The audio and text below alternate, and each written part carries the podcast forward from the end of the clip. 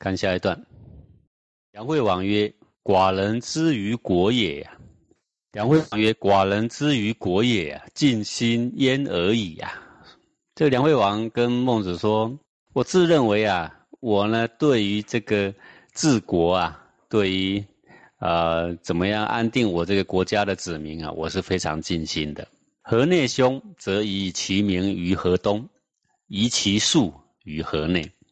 当河内呢有这个。”呃，饥荒啊，等等啊，叫做凶啊，或灾殃啊，等等。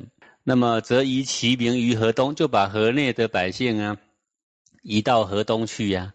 移其粟于河内，把外地的这个米粮嘛，把它运到河内里面来呀。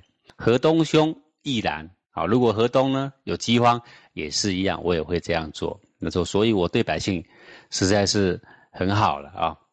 那这个。魏国啊，本来就是在河东，那后来变成强国之后，把河内呢也给并吞了。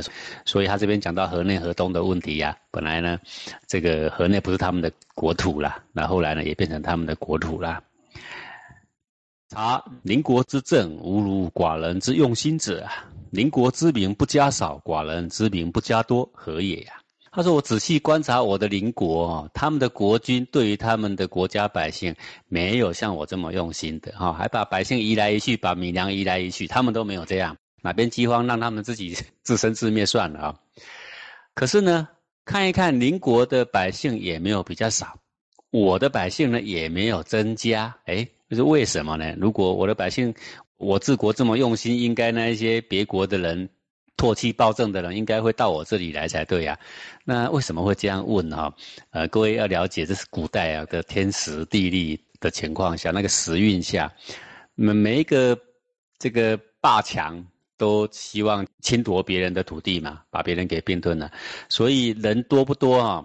他的百姓的数量多不多啊？对于他的国势强弱是有很重要的影响的，所以他才提到这个人多不多的问题了啊。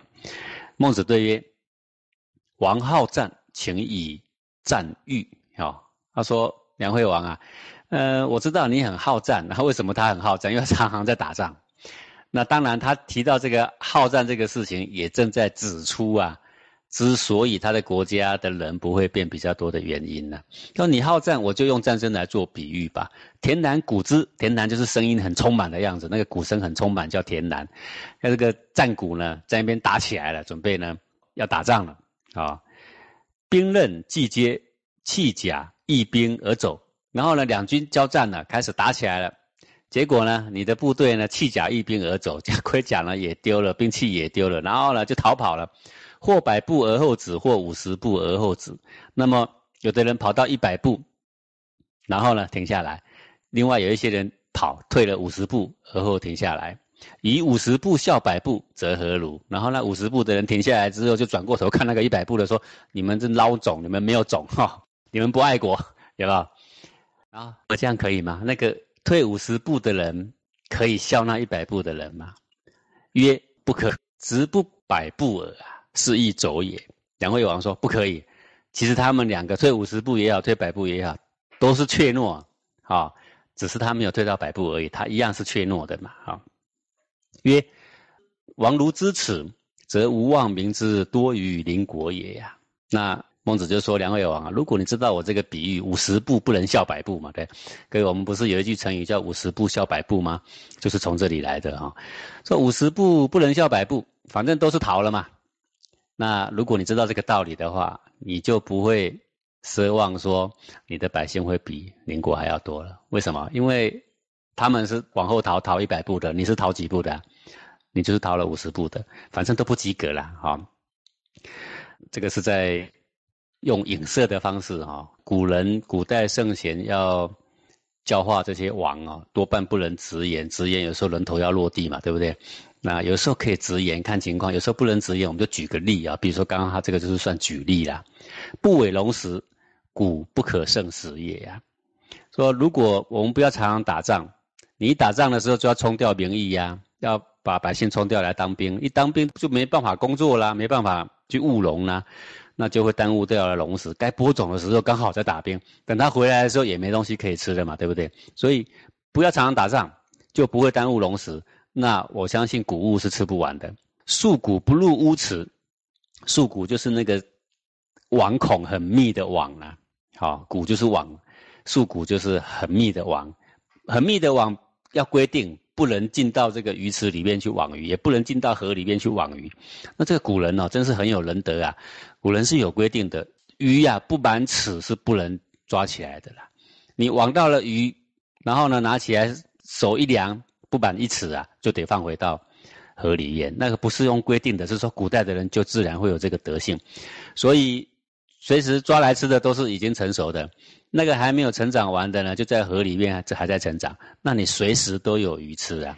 那你有没有发现我们现在的人渔船哈，呃，叫什么网，什么流刺网，什么网有没有？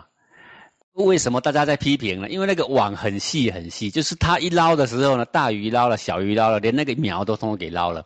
好了，那你这一次下去，嘟嘟，你看起来是丰收的，可是问题是，明年后年所有的农夫、所有的渔民，通通捞不到鱼，对不对？你们现现在，嗯，这个很多国家的近海都是捞不到鱼嘛，所以都是靠远洋的渔船嘛。现在连远洋也都捞不到鱼了嘛，对不对啊？鱼鳖不可生食也，如果你那个密的网不要进到池里边去捞，那鱼鳖是随时都太多太多的了啊，吃不完的了。斧金以石入山林，材木不可生用也。这个斧金就是斧头啦，所有的砍伐木材的器具都算啊。以石入山林，什么样的时间才可以入山林去砍柴？冬季草木凋零的时候，那个时候就是去砍柴的时候。冬季砍来的柴呢，做建材特别好，因为它的水分少，它特别的坚硬，好。那古人有德者都是这样，春季是不会到山林里面去砍的，因为那时候呢，整个万物欣欣向荣，那这个不去阻碍了这个天地生生不息的这一股气，都到冬季的时候呢才去砍。那如果这样，我们砍的柴就不会太多啊，柴木就不可生用也，是使民养生，伤死无憾也。好，那么这样做很简单，办法很简单嘛，大家都知道，怎么不做？你只是不做而已嘛。使这个百姓可以养生，伤死无憾。为什么无憾？这到死也不会有怨恨呐，因为，呃，不是人祸啊。就算这个百姓已经知道说我的王对我很好了，就算说有什么灾祸，那是天呐，我无可怨呐，对不对啊？那现在不是这样，是天本来生活很多东西给我们啊，是因为打仗啊等等因素啊，让我们呢，呃，这个水深火热，当然就有很多怨言了。养生伤死无憾，王道之始。就王道从哪里开始？先让百姓能够安居乐业啊，就是养生伤死，不会有怨言，叫做无憾啊。五亩宅，数之以桑，五十者可以衣帛矣呀。好，用五亩的地啊，那宅的旁边来种桑树，然后呢，你种这些桑树呢，就够五十岁以上的人呢，可以穿很好的棉袄了。那古代呢，就是五十岁以上呢。呃，可以穿这个棉袄，因为那时候呢，这个体力比较差了，体温比较低，血液循环比较不好啦。那年轻的人呢，就穿那种粗麻的或细麻所做的啊。那养了桑，当然就可以有桑叶可以养蚕啊，穿蚕丝啊等等啊，这是最为保暖的了。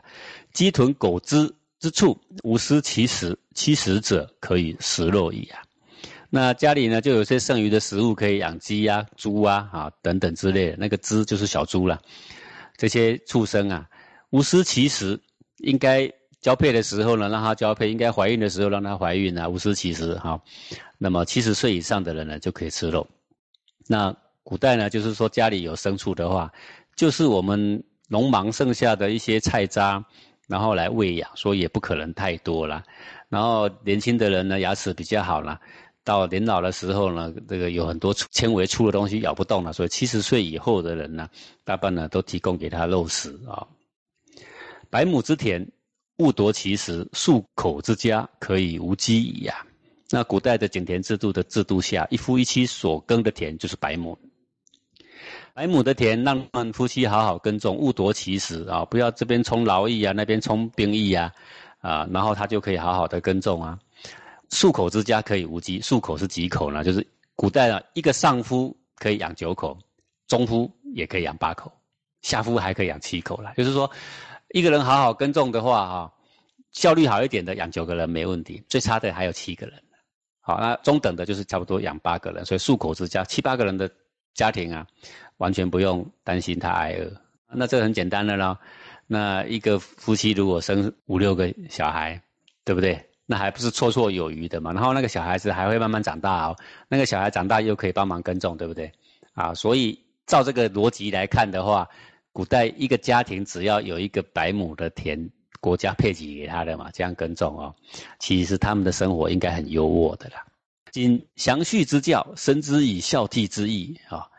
那么对于详叙之教，详叙是什么？就是教化的地方。我们先应该讲就是学校，学校就是详叙。殷朝叫做叙，周朝叫做详。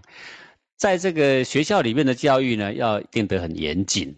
好，叫做谨详序之教，深之以孝悌之意。那详序之教里面最重要的教育内容是什么？就是孝悌。孝悌其实说穿了呢，就是为仁义做阶梯的嘛。孝悌是仁义的基础，用在家叫孝悌，用在朋友，用在社会，用在国家，就叫做仁义呀。所以孝悌是仁义之本啊。这个特别值得我们注意的了。古代的圣贤认为，学校教育的根本就是德性，对吧？对呀，我们现在有没有哪一所学校教德性的呀？啊，有的话举手我看看，你会看不到半个啦。为什么现在的学校教什么呀？教英语、教日语，有没有？教数学、教物理，好，教什么技能，对吧？如果你今天有一所学校教德性啊，教道德，你会被笑死，你知道吗？啊，但是在古代的圣贤眼中，什么最重要？德性，德性以什么为本？孝悌，孝悌两个字最浅，但是这么浅的。字眼这么浅的功行里面，德性里面啊，隐含着很深很深的性理之道啊，好，很深的。如果学校都能够教这些，斑白者不负载于道路矣。斑白者就是头发已经白了的人。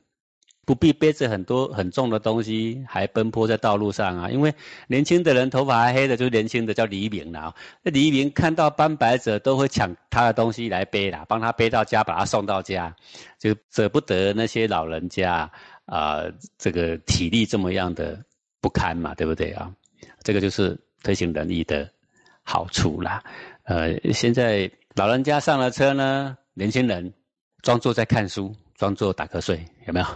或者闭起眼，干脆起来养神哈。然后这个时候就有很多状况啊，有的状况是老年人会指责年轻人说：“哎，你们怎么都不让座啊？”然后那个年轻人就给他白眼了啊，说：“你讲话还很有力，我为什么要让座？对不对啊？”那有的是在旁边的会看不过去，说：“哎，年轻人，你怎么装睡你不起来啊？”这两天不是发生一个事情吗？有一个冲动哥看那个不让座的年轻人，就骂他，然后呢还挥拳打他。结果呢，本来是正义哥，现在变冲动哥，有没有？这个很多道理都是被这样扭曲，被那样扭曲了啊！这个为什么？因为没有孝悌，因为没有仁义，所以我们要花很多很多的精力，很完善的六法全书，很多的警察，有没有？要维持社会的基本和平。其实我们没有把根本做好，要是把根本做好的话，就是把孝悌在家里面落实好这个事情呢，就解决了八九成了啊！现在孟子所说的话呢，都在讲根本啊。七十者衣帛食肉，黎民不饥不寒，然而不忘者，谓之有也呀。说老人家可以穿得暖，吃得饱，那些少年人，黎民就是少年人了，黑头发的叫黎民啊，也不饥也不寒。那这两句话加起来，其实就是孔夫子所说的“老安少怀”啦。啊，老人家很安心呢，啊，很祥和，不必奔波啊，不必生气，对不对？啊，然而不亡者谓之有也啊。说以战国这个时代，我们以我们现在这个时代来看，这个条件其实是没什么了。说这样就要亡天下，哪有这种事情？各位你不了解，我们看书，我们要进入。写书的人的时空啊，我们现在在读什么书？孟子，你就要知道孟子活在什么年代？战国年代。战国年代就是这个每一个国家都在比拳头大的那个年代，然后呢，几乎每一年都有无数场的战争，也就是等于没有一家口人能够安安稳稳的耕田呐，啊，那也没办法养妻儿，也没办法养老母，这样的年代。每个国家都这样，只要有一个人能够做到这个基本需求，七十者可以衣薄食肉，黎民不饥不寒，在那样的条件下，那样的天时下，不成就王道的，不跟文王一样成就伟大功业的，不会有这个事情的啦。好，这是时运使然呐，不是孟子在说空话，而是时运使然。不然以现在这个社会来说，嗯，我们现在七十者穿的软、吃得饱的不是很多吗？对不对？呃，现在我们这些年轻人不饥不寒的不是也很多吗？为什么不亡啊？啊，那个是时空不同。就是孟子之所以说那样的话，是世界够乱了，百姓够苦了，引颈深盼一个像样的人。可惜就是看不到一个，连一个都没有。那孔孟真的很急啊，你知道吗？在他们的年代啊，只要有哪一个君王肯用孔孟啊，就要成就像文王一样的功业了啦啊，所以很急啊。苟知食人食而不知俭，徒有恶殍而不知发。人死则曰：“非我也，遂也。”说啊，你的狗猪吃了人可以吃的食物啊，啊，还撒了一地都是啊，你还不知道要节省，还不知道要检点。徒有恶殍而不知发，路途上有饿死的人，那个殍就是饿死的人，叫做殍。到处都是饿死的尸体，你还不知道要把仓库的赈灾的米粮发放出来。人死则曰：“非我也，遂也。”然后路上有饿死的人，然后那个诸侯就说：“这不是我的过错啊，这是饥荒所造成的呀。”那个“遂”就是今年饥荒的意思啊。是何异于刺人而杀之？曰：“非我也，兵也。”这个跟一个人呢，拿着刀去杀人，杀死了人之后说不是我杀的啊，是这支刀杀的啊。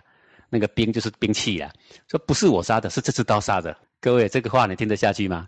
你听得会吐血，对不对？你说怎么这么蛮横无理呀？啊，那其实这个情况你觉得蛮横无理，那就跟一个王治天下，整天忙着打仗，弄得百姓民不聊生，而百姓死了，他说不是我的关系，是饥荒。那这是不是一样？这蛮横不讲理的话啊！王无罪遂，失天下之民，自焉了啊！说你不要归咎给天灾，你要把责任归在自己身上啊！言外之意就是你不要归罪给天灾，归罪在自己身上，说我没做好，我重来。那百姓呢？全天下的那些人呐，都会到你的国度来，你不必怕你的。国家没有人呐，人多的是啊。现在就是说五十步笑百步嘛。他在那一边是退一百步的，你那边退五十步的，在百姓的眼中都是退的，对不对？他为什么到你这边来了啊？我发现这个孟子很会举例呀。孟子继续读，你都会跟我有同样的感叹：这个人的口才辩才无碍，但是他辩才无碍呢，又非常正派。我们最怕那种辩才无碍，然后满脑子邪门思想的人，对不对？好，那种人也是气死人。但是孟子呢说的话正正当当、端端正正，可是呢那个反应啊，那个之敏锐。我们这样问好了：如果当场梁惠王问的是你，你会怎么答？我吐不出什么东西，再也没有比这个更好的回答了。啊，